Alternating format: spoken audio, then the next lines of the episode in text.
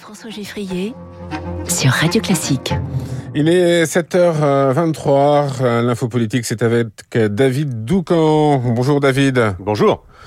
David, rédacteur en chef du service politique du Parisien. David, le président de la République s'est adressé solennellement aux Français hier soir à 20h. Alors, a-t-il réussi à tracer un chemin de sortie de crise? Eh bien, en tout cas, il a essayé de poser un cadre. D'abord en reconnaissant l'évidence. Il ne pourra plus procéder comme il l'a fait ces cinq dernières années. Nous devons collectivement apprendre à gouverner et légiférer différemment. Phrase clé de l'intervention qui acte la nouvelle réalité politique qui s'impose à tous, à lui comme aux autres. Ça, c'est le constat. Mais que propose le président? Il exclut la piste évoquée par François Bayrou d'un gouvernement d'union nationale qui impliquerait que chacune des forces politiques participe. Reste à ses yeux deux options. Une coalition parlementaire pour élargir la majorité ou bien entamer le quinquennat en l'état en construisant des majorités texte par texte. Il revient maintenant aux groupes politiques de dire en toute transparence jusqu'où ils sont prêts à aller.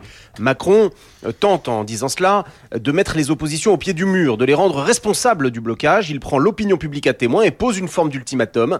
D'ici son retour de Bruxelles, donc vendredi soir ou samedi matin, il attend des groupes politiques qu'ils répondent clairement à la main tendue. Oui, mais ils ont répondu dès hier soir. Eh oui, en effet, en une heure, c'était plié.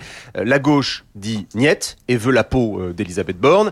LR refuse un contrat de gouvernement et veut pouvoir peser sur chaque texte. Quant au RN, euh, qui a bien compris que c'était l'occasion de rêver de parachever sa dédiabolisation, il reste sur son concept vague d'opposition constructive. L'Élysée espère toutefois que certains députés rompent les rangs individuellement et fassent passer leur sens des responsabilités avant les postures partisanes. Mais la perspective d'une coalition, personne n'y croit en réalité à ce stade. On s'oriente donc vers l'option très incertaine des votes au cas par cas et du compromis texte par texte. Macron n'a pas pu hier soir dessiner un chemin de sortie de crise, tout simplement parce que la solution miracle n'existe pas.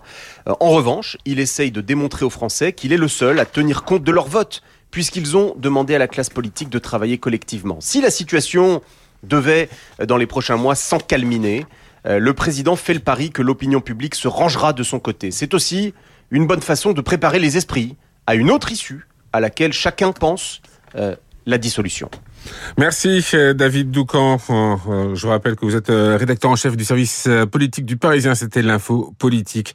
Et l'info politique, c'est aussi dans le journal Le Parisien chaque matin. Bonjour Philippe Gau. Bonjour Eric et bonjour à tous. Ce matin, Philippe Emmanuel Macron fait la une de la presse. Oui, tous les quotidiens réagissent en effet à l'intervention du chef de l'État hier soir, que vient de commenter David Doucan. Un Macron qui en appelle à la responsabilité de ses opposants pour le Figaro et le Parisien aujourd'hui en France, au défi de la réinvention pour la Croix, dépassé pour Libération, qui veut bâtir des compromis pour réformer selon les échos. L'opinion estime, lui, que le chef de l'État a lancé l'opération Mistigris. La presse communiste est plus sévère. La Marseillaise parle de déni, tandis que l'humanité estime que le chef de l'État joue avec la flamme la flamme du logo du Rassemblement national. Et trois autres hommes également à la une de la presse ce matin. À commencer par deux grands sportifs. Tout d'abord le jeune et prometteur Léon Marchand qui a obtenu une deuxième médaille d'or au championnat du monde de natation à Budapest. L'équipe le qualifie de marchand d'étoiles et le Parisien estime qu'il marche sur l'eau et sur l'or. L'autre champion célébré par la presse, c'est Zinedine Zidane qui fête ses 50 ans. L'équipe lui consacre sa une et un long entretien tandis que le Figaro retrace sa carrière en 50 chiffres. Enfin, à propos de la disparition du paléontologue Yves Coppens. Saluons ce beau titre de libération. Il a rejoint Lucie in the Sky. C'est vrai que c'est beau. Merci Philippe Gau. Vous revenez à 8h30 pour votre revue de presse complète. Ce sera avec Renaud Blanc. Bonjour Renaud. Bonjour Eric. La matinale de Radio Classique continue avec vous et votre invité ce Le constitutionnaliste Jean-Philippe de Rosier, il va bien sûr revenir sur l'intervention hier soir d'Emmanuel Macron. La France est-elle ingouvernable? C'est la question que l'on se pose depuis dimanche. Notre constitution a-t-elle les outils pour s'adapter à une absence de majorité à l'Assemblée nationale? Jean-Philippe de Rosier pour évoquer le poids et le fonctionnement du Palais Bourbon mon invité à 8h15. Cette intervention hier du chef de l'État, on la commentera également avec Guillaume Tabar, mais aussi à 8h45 avec Franz-Olivier Gisbert, Esprit Libre, Fogg et Guillaume Durand, juste après la revue de presse de Philippe Gau. Autre invité de cette matinale, l'écrivaine Sylvie Germain, cyber-harcelée depuis une semaine. Un extrait d'un de ses livres a servi de commentaire de texte au bac français, un texte que certains lycéens ont trouvé trop compliqué, d'où un déferlement de haine sur les réseaux sociaux. Sylvie Germain qui répondra à mes questions dans une dizaine de minutes. Il est 7h28 sur Radio